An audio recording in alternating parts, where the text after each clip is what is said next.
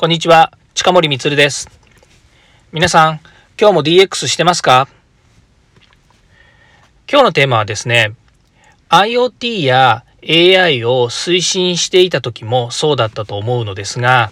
DX が進まない企業のあるあるについてお話をしたいなというふうに思っています。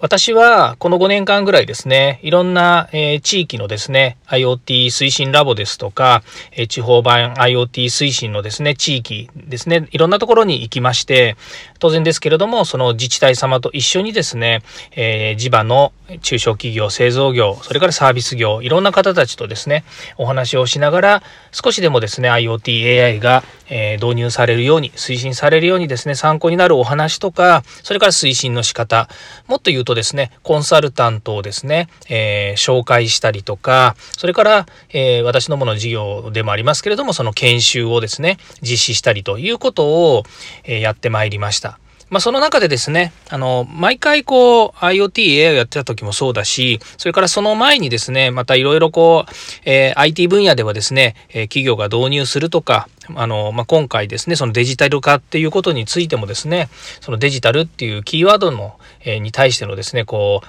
判断とかですね、考え方みたいなものもそうなんですけども、えー、IT、IoT、ICT、まあ、いろんなものをですね、こう導入するときで必ず立ちは、立ちはだかる問題があるんですね。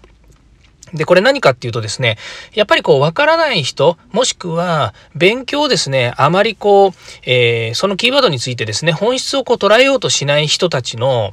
なんて言うんでしょうね、こう、ガードがあるっていうんですかね。まあそういう壁があるんですね。で、そのことについて今日はお話しするわけなんですけども、まあ、実はうちのですね、IoT のコンサルタントと、えー、少し話をしてですね、で、今、えー、DX デジタルトランスフォーメーションについてですね、今世の中が、まあ、こういうコロナの状況もありましてですね、えー、みんなその DX っていうことを言っていると。ただ、コンサルタントと話が一致したのはですね、DX、DX って推進するって言ったからといってですね、おうちの会社 DX 推進始めたよっていうのはまだわかるんですけども、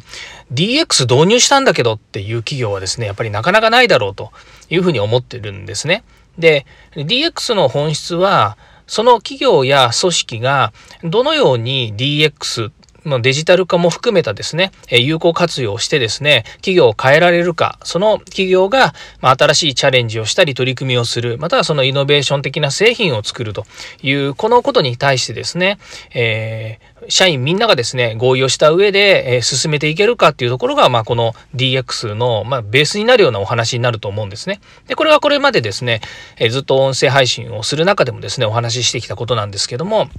まあ、そのコンサルタントが、とですね、話をするには、もうこれ、あの、えー、壁はいつもあると。で、必ず、やっぱり、上、上部の人、えー、自分の部長とかですね、それから組織の上の人とかですね、あの、そういう人たちが立ちはだかるっていうお話をしています。で、やっぱりこう、よくよく考えてみるとですね、こういうコロナの時期もそうですし、まあ、それまでのですね、あの、えっ、ー、と、経済成長が、えー、上着、えー、と、上向きだった時もそうなんですけども、経営者としてはですね、やはり長い事業を、長い、え、事業というか、会社としてですね、成長させようと思う事業の中でですね、やっぱり予算を取って、え、みんなと一緒ににですね、新しい取り組みやチャレンジをしようというのは、まあ、常にやってるわけですね。まあ、その中で、えー、例えば自分たちが持っている製品をより良いものにしようっていうですね、例えば研究開発をしたりとかですね、またそれにですね、新しい、えー、付加価値をつけた製品を作ろうと思った時のですね、やはりチャレンジだったりとか取り組みっていうものは、それは企業にとってですね、まあ、いつもやっていることではあるんですね。で、今回、例えばデジタル化をする。例えばえっ、ー、と、DX をやろうとした時のですね、生産性向上を考えた時に、例えば生産設備にですね、センサー取り付けてデータを取ってみて、で、そのデータを分析した結果、こういう手法で、例えば、えー、人工知能を使いましょう。例えば、機械学習にしましょうとか、ディープラーニングにしましょうとかですね、まあ、そういう専門的なですね、取り組みをしようと思った手前のところで、必ずですね、えー、壁があるって言っているのは、そのことに対する全体的な理解が、やっぱり経営者は、よし、じゃあ君たちやりなさいと言ったとしてもですね、その上司がですね、なんだ、そんなデータなんか取って意味あんのかとかですね、それからそのデータをですね、よく見もせずですね、こんなもん取ったところで、どうせこういうふうにしかならないんだろうとかっていうことで、まあ、かなりですね、従業員ですね、一緒にやっている、えー、まあ、プロジェクトのメンバーなんかのですね、意識とかですね、そのモチベーションを下げてしまうっていうようなことがあるようなんですね。で、そのコンサルタントが言ってたのは、やはりその若い人たちですね、えー、そこのプロジェクトに参画している、参画してくれたですね、若い人たちの情熱や、やっぱりこう、えー、考え方とかですね、それからやる気っていうものがですね、すごく高いっていう話をしていて、で、いくつかのやっぱり会社を今支援している中でも、若い人たちが中心になってやっているプロジェクトは、やっぱり質が良くなってくる。あの、必ずしもその IoT や AI を導入したことが成功に導かれるかどうかっていうのは、取り組んでみないとわからないっていう前提があったとしてもですね、やはりその進め方とか、その、取り組みに関してですね、若い人たちのパワーっていうのはすごいですねと、いいですねっていう話をしてました。まあその文脈の中でですね、やっぱりその障害となる障壁となるのは、やっぱりそこにいる情緒ですね、が、えー、ハードルかけてるよねっていうようなことを言っていました。で、これは、あの、もう本当に、えー、今までもえ IT 化だったり ICT とかですね、まあ、いろんなことをやって、えプロセス改善をしていこうと思った時にですね、必ずいろんなところの立ちはだかるあるあるになっています。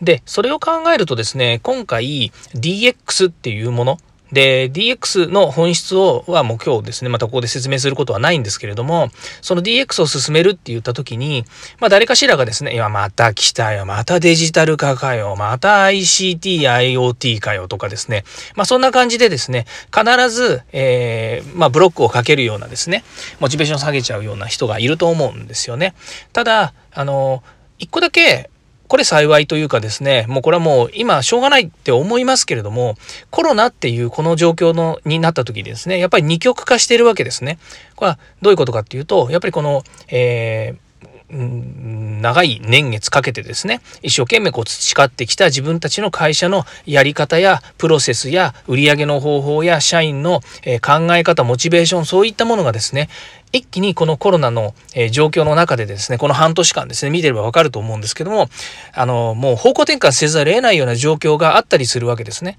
で、それは企業によって違うかもしれませんし、いや、コロナになってても会社は全然変わらないし、逆に伸びてるよっていう企業はもちろんあるから、それはまあそれでもいいと思うんですけど、やっぱり多くの企業でですね、え会社が変わらなければいけないっていうふうに思ってですね、みんな動いてるところってあるんですね。まあ、その時に、やっぱり、あの、まずやってみようよですとか、これに集中してみようって言っているところでですねやっぱりあのえー、上の人がですね、下に向かって、モチベーションを下げたりとかですね、ブロックかけるようなことをしてみたら、それはまあ、あの、うまい取り組みも進まなくなるなというふうに思っています。で、何があるあるかっていうとですね、こういう状況って世の中いっぱいあります。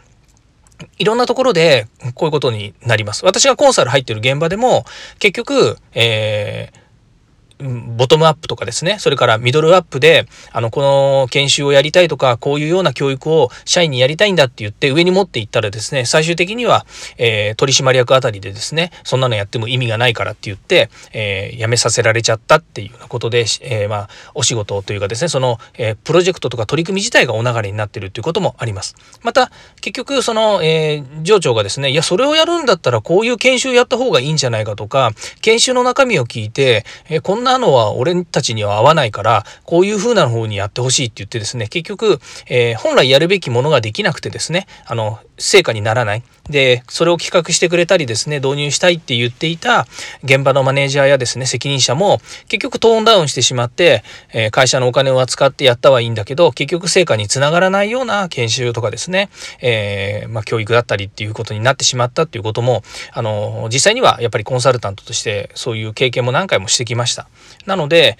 やはり企業としてですね、あるべきは、えー、会社で決めて、よし、一緒にやろうぜって言った時の合意形成は、やっぱり、えー、それをですね、あの、成果に結びつけていくっていうことになりますので、まあ、どんな感じにしてもですね、えー、止めたりとかですね、あの、モチベーション下げるようなことはしてほしくないなというふうに思います。これ言っても仕方がないんですけれども、やっぱりその、えー、総論 OK、格論反対みたいなことを言う人っていうのは、やっぱりいっぱいいますので、いっぱいいるかどうかわかんないですけど、やっぱりそういうような姿勢ではなくですね、応援してどんどん進んでほしいなと思います。まあ、待ったなしの状況っていうのもですね、世の中いっぱいありますので、ぜひですね、IoT、AI、それから、えー、デジタルトランスフォーメーション、どんどん推進していただきたいな、成功してほしいなというふうに思います。えー、今日は、えー、そういった意味での企業あるあるをですね、少しお話しさせていただきました。